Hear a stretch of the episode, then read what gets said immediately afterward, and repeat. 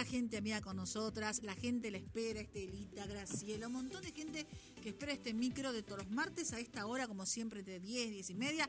Estamos con Noé Cuñar, nuestra psicóloga amiga Noé, buen día. Hola, Ana, buen día, ¿cómo, andas, Nico? Bien, bien, ¿cómo va, Noé? Bien, muy bien.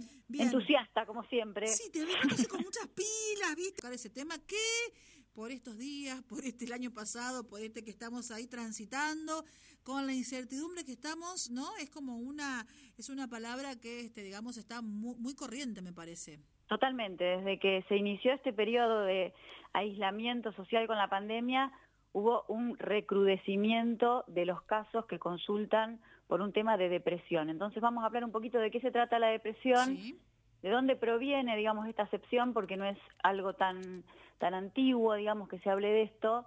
Antiguamente se hablaba de melancolía, cuando una persona se encontraba así como triste. Eh, como no se asocia la tristeza a la depresión, me parece. Tiene que ver, pero no es exactamente lo mismo. anteriormente, digamos, antiguamente, cuando una persona estaba triste, se asociaba directamente a que estaba deprimida, ¿no?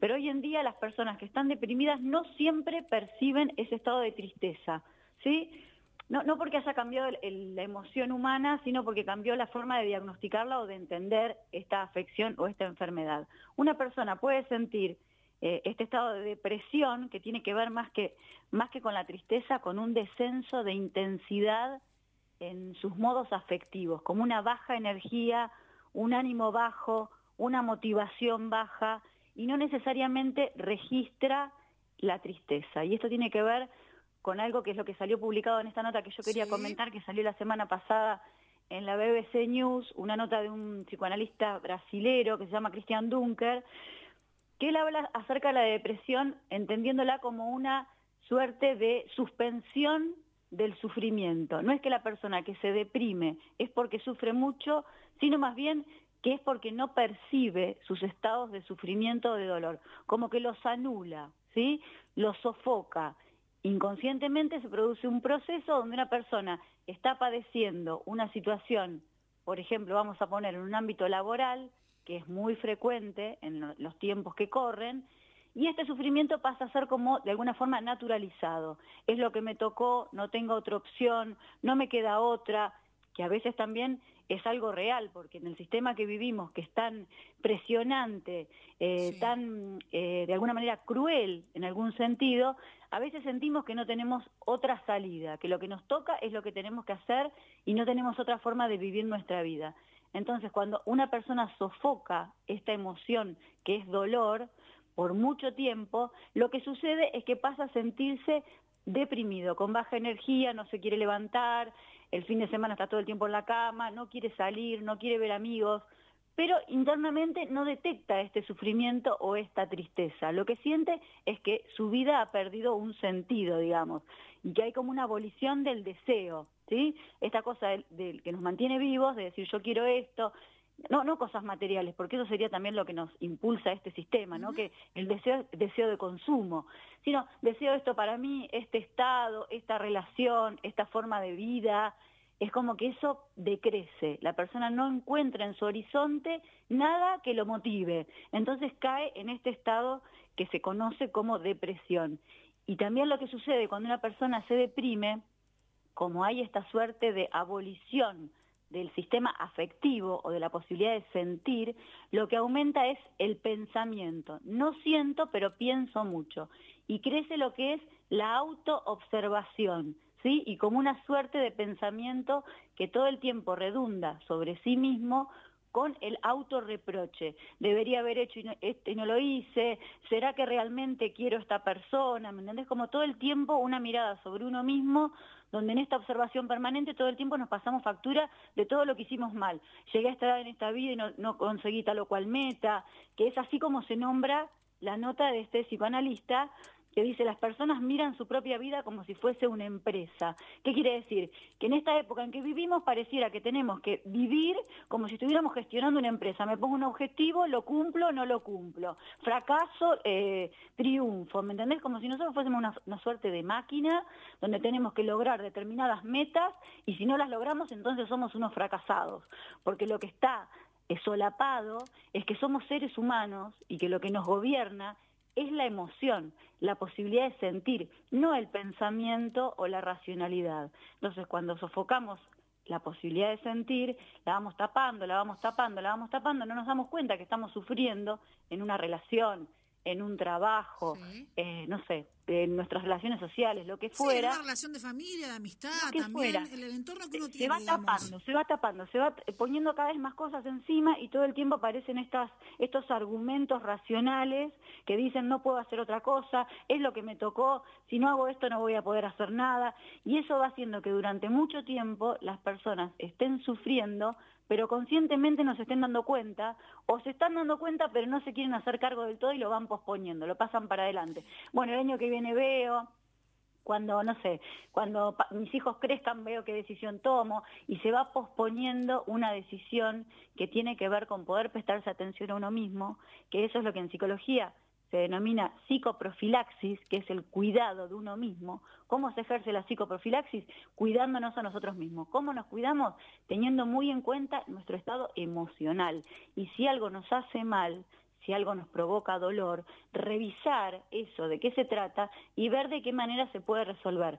No posponerlo y tirarlo para adelante, porque eso lo único que hacemos es aumentar la sensación de dolor, aumentar la sensación de frustración y cada vez va decreciendo más nuestro nivel de energía, nuestro nivel de motivación, lo que se denomina lisa y llanamente las ganas de vivir porque se traduce en eso, que la persona como que no quiere vivir más, ¿sí? Y si esto se pospone durante mucho tiempo y se prolonga durante mucho tiempo, cuando nos damos cuenta ya es una bola inmanejable de emociones negativas y ya tenemos que caer en tratamiento farmacológico, psicofarmacológico, antidepresivos y cuestiones de esta índole que son un bastoncito emocional que nos puede sacar de un pozo, pero que tampoco podemos vivir pendientes de estar medicados desde el punto de vista de la salud mental. No, y siempre no lo que vos decís, ¿no? Eh, todo tiene que ver en uno hacerse cargo, que te duele, que hay que decir hasta acá llegué, basta, pero tiene que, es todo, ¿no? La, la cuestión interior, ¿no? De hacernos cargo, siempre está eh, es lo fundamental, me parece, ¿no? ¿no? Absolutamente, y que en este tiempo que hemos vivido de confinamiento, de restricción de las relaciones sociales, de tener más tiempo, muchas personas esta autoobservación, en esta autoobservación han detectado que no se sienten tan bien con determinada cuestión. Y esto que detectamos, esto que, que decimos, che, pero esto a mí no me gusta, lo que yo digo dolor puede ser que lo entendamos mejor como palabra angustia, porque hablo de dolor emocional, algo que me cierra el pecho, esta sensación de que, eh, esta opresión que sentimos muchas veces, que algunas personas lo sienten así, otros lo sienten como estar acelerados, ¿sí? como una taquicardia, como una energía que sobra en el cuerpo y que dicen, ay, no sé por qué, pero me levanto como alterado. Eh, varía de acuerdo a cada persona. Si alguna de, las personas que nos escucha se siente identificado con esto que estamos hablando, lo que tiene que hacer es pedir ayuda, tiene que consultar algún servicio de salud mental, público o privado, para que en ese ámbito le ayuden a entender de dónde proviene ese malestar y qué eh, posibilidades tiene para superarlo, porque siempre hay alguna posibilidad. Lo que pasa es que a veces no queremos hacer frente a lo que tiene que ver con detectar un malestar, porque sabemos que eso, para poder cambiarlo, tenemos que modificar algún aspecto de nuestra vida y siempre nos resistimos al cambio. Las personas en esta búsqueda de certidumbre, de que las cosas sean siempre de una misma manera, sentimos que controlamos más nuestra vida y eso nos parece que nos hace sentir más fuertes, pero en determinadas oportunidades, cuando estamos sufriendo, no nos queda otra que cambiar, que asumir un nivel de riesgo, un mínimo nivel de riesgo a veces, porque a veces no son cambios tan importantes, y que ese cambio ¿sí? nos propicie un nuevo horizonte para poder vivir de una manera diferente. ¿sí? es cuestión de estar atento un poquitito a, cómo nos estamos sintiendo, porque por ahí, ahí hay poder descubrir si estamos bien, si estamos mal, si, si Viste que vos decías que hay mucha gente que se siente mal y que no, que no se da cuenta, que no sabe. Absolutamente. para mí, no, para a lo que dice Nico, mucha gente que se siente mal, que, que mucha gente le dice, pero hasta que vos no te des cuenta o no te hagas cargo, como siempre digo, es como que ni siquiera querés ayuda de nadie, ¿no? Como que estás como enseguecida. Totalmente, y los de afuera te, te, marcan esto porque te lo dicen, tal vez te lo dijeron muchas veces durante mucho tiempo, y uno no lo detecta.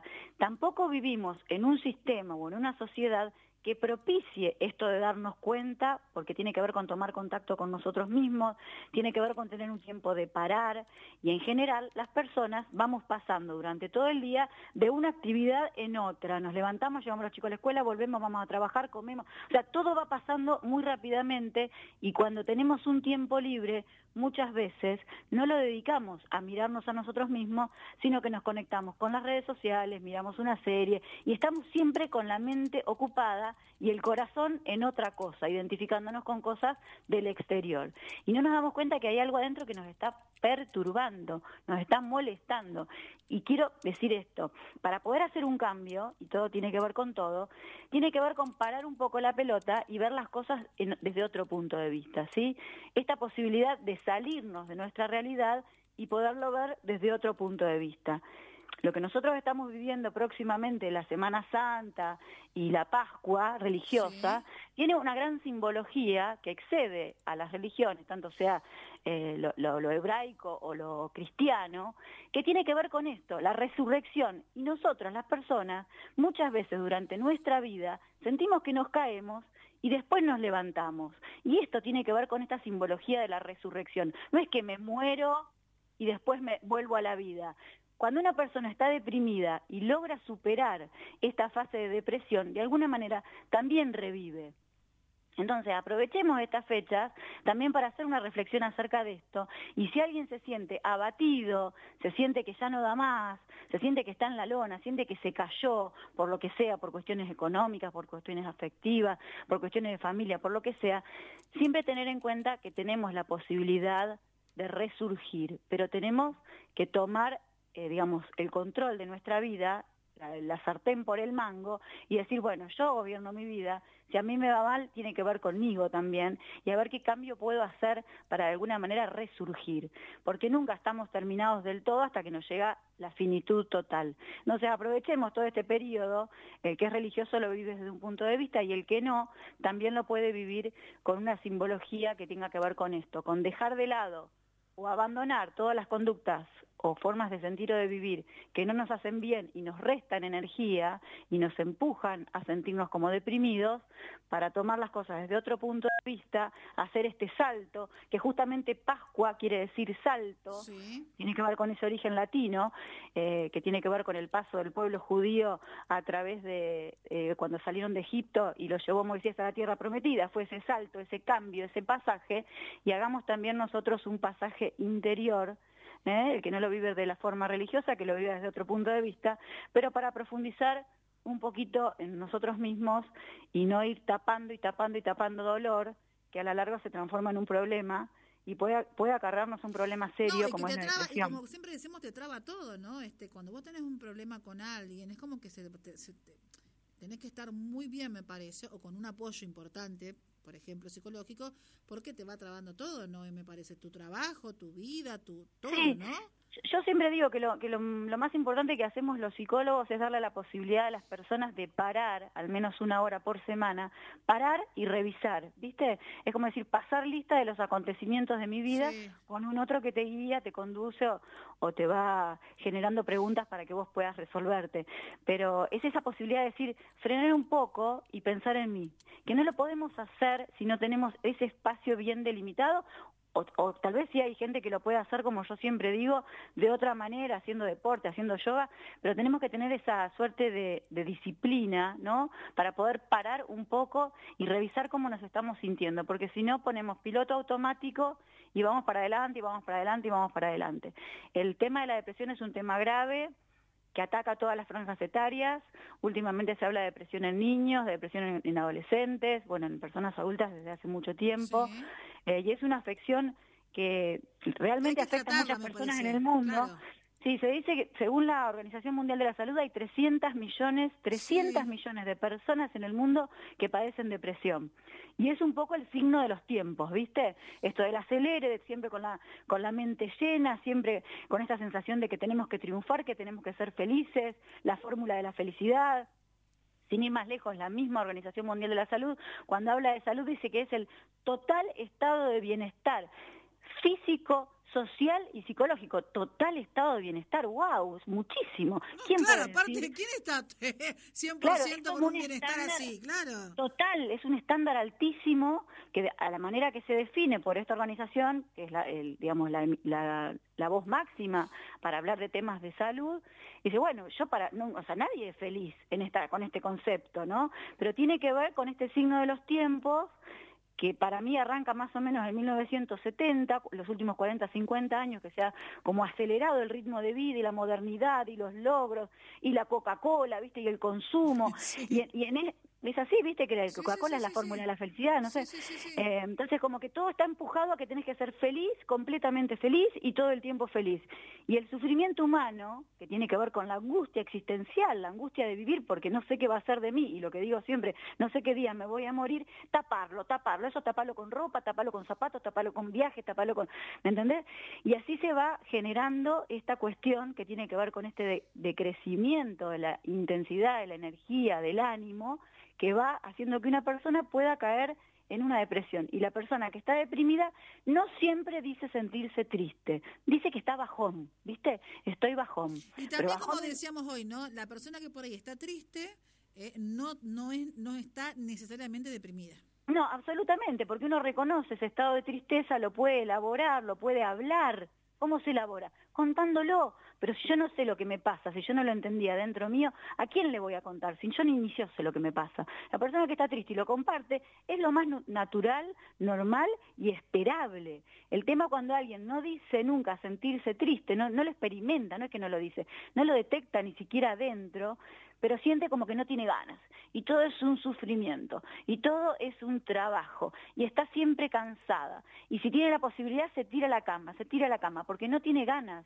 Ha perdido de alguna manera el sentido de la vida, el para qué estoy, pero hay una maquinita interior, un, ¿viste? un pulso interno de que te lo da la sociedad, te dan las redes sociales, lo que uno necesita mostrar, que siempre para adelante, y va y trabaja, y va y trabaja. Y, es como que adentro hay algo que, que se mueve, que molesta, pero no se le presta atención. Entonces, el llamado es justamente a, entender que el sufrimiento es parte de la vida, que no está mal sentirse mal y que hay que reconocer ese estado saliéndose del deber y de los resultados y de lo que esperan de mí para decir que, bueno, a mí me pasa esto, hay gente muy exitosa que se deprime, hay gente que tiene dinero, que tiene una carrera, que le va bien, todo, y así todo se deprime y a veces pasan a situaciones realmente graves, ¿no? Como puede ser un suicidio. Hay casos de personas conocidas, famosas, que en el, en el, parecieran la cima de su vida, cuando lograron todo, caen en un pozo depresivo y terminan a veces en un suicidio. Entonces,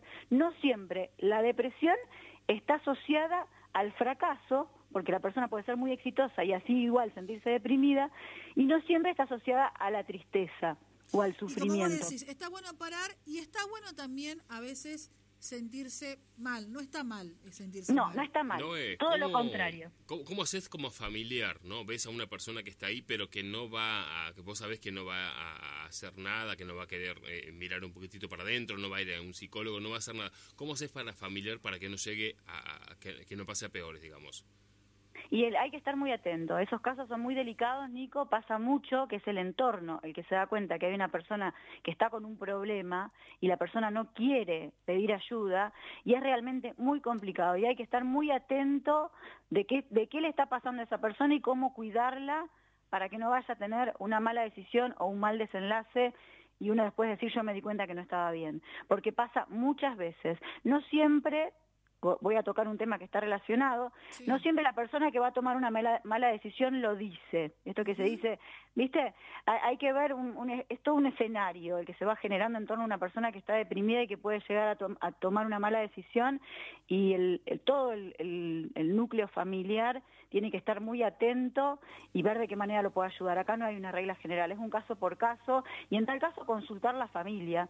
También eso puede ser consultar la familia, buscar ayuda profesional, para ver cómo pueden ayudar a este otro y tal vez si, el entorno consulta, le facilitan también que esa persona pueda acceder a una consulta, porque da mucho miedo sentirse mal, no encontrarlo adentro el motivo del malestar, da mucho miedo, a veces da mucha, mucha vergüenza decir que uno está sufriendo, porque en esta sociedad que vivimos el que sufre es un perdedor, así lo ve la sociedad. Entonces, a veces da mucho miedo y mucha vergüenza. Y tal vez, si es la familia la que consulta, de alguna manera abre la puerta para que ese otro también pueda consultar. Porque la familia al consultar también cuenta un poco la historia de este que está sufriendo y eso puede hacer que le allane un poco el camino para acceder a una consulta. Pero de ninguna manera hay que hacer la vista gorda como que no pasa nada. Porque a veces hay malas decisiones, ¿sí? Que son vistas con mucha anticipación y que después cuando suceden dicen todos lo sabíamos y ahí ya es tarde. Entonces pero viste que a eh, veces eh, cuando por ejemplo una persona que intenta y termina en el hospital con un lavaje de estómago por haber tomado pastillas y hay como un dicho como que eh, como que si ya lo tiene en la cabeza al tema de que se va a quitar la vida tarde o temprano lo va a conseguir no, no lo considero así. Eso es una, algo, un mito, digamos, una cosa que se tal cual. O sea, hay, hay, una esperanza para esa persona. No igual es que si, lo intentó y falló, tarde o temprano lo va a hacer. Como dice Nico, igual también ha, pasado que mucha gente cuando, lamentablemente, a uno siempre tiene gente amiga cercana que le ha pasado que un familiar tomó esa triste decisión y dice yo no lo vi no lo pude ayudar que yo también está yo siempre doy vuelta en esto no en que esa persona lo sabía inconscientemente y por ahí el no hacerse cargo, no digo que lo dejó, pero digo, a veces te da miedo hacerte cargo, estar con un familiar enfermo y no sabes y entonces te aislás. Digo, pero también eso es no hacerte cargo de esa persona, digo, y no ayudarle. Y después decía, ay, yo no, no me di cuenta, no vi, ¿por qué no pedí ayuda? Pero capaz que vos inconscientemente lo sabías que la persona estaba mal y por ahí no supiste también. Y también esa persona debe de buscar ayuda, cómo ayudar a esa persona, me parece. ¿Me entiendo? Totalmente, se entiende. Se entiende perfectamente y es justamente esa emoción, el miedo, lo que a veces paraliza, ¿no? Y uno dice, no voy, la vergüenza también de consultar. Eh, porque es como que está medio estigmatizada la persona que está en esta situación, eh, y hay que poner todo eso de lado. el miedo y el dolor son emociones primarias de las personas y hay que reconocerlas como tales. No está mal sentir miedo, no está mal sentirse mal o sufrir o sentir dolor y cuando uno detecta algo de esto que está sucediendo con alguien del entorno hay que pedir ayuda porque siempre se puede revertir, digamos, esta situación eh, y es un final que nadie lo quiere, ni siquiera el propio suicida quiere este final para sí mismo. Hay que ver de qué manera ayudarlo y de qué manera producir este salto que tiene que ver con ver las cosas desde otro punto de vista que obviamente no es un proceso mágico, pero con un tratamiento sostenido en el tiempo se consiguen grandes logros y a veces de esa crisis, de ese momento en que estuviste tan mal, podés sacar fuerzas para ayudar a otros y, darle un sentido a tu vida, tal vez por haber entendido el sufrimiento humano desde un lugar que mucha gente no lo entiende. Bien, ¿no? Como siempre tan clara, eh, está buenísimo, se vienen épocas, seguimos con épocas difíciles, así que que la gente consulte, que busque ayuda, que está buenísimo. ¿no? ¿A qué número pueden contactarse con vos? Me pueden llamar al 2324-529895 o consultar cualquier servicio de salud mental público, que hay muchos y el Mercedes muy buenos, eh, pero que no se queden en su casa con la duda. Y el que me quiere llamar, aunque sea solamente para conversar, o hacerme una consulta, el teléfono que pasé, 2324-529895, está abierto para recibir las consultas de todos los oyentes. Noé, eh, bueno, nos vemos la semana que viene. Gracias, eh, que lo pasen lindo. Beso grande. Abrazo grande. Gracias. Hermosa, Noé. Y, y son todos temas que están rondando ahora más que nada con el tema de la pandemia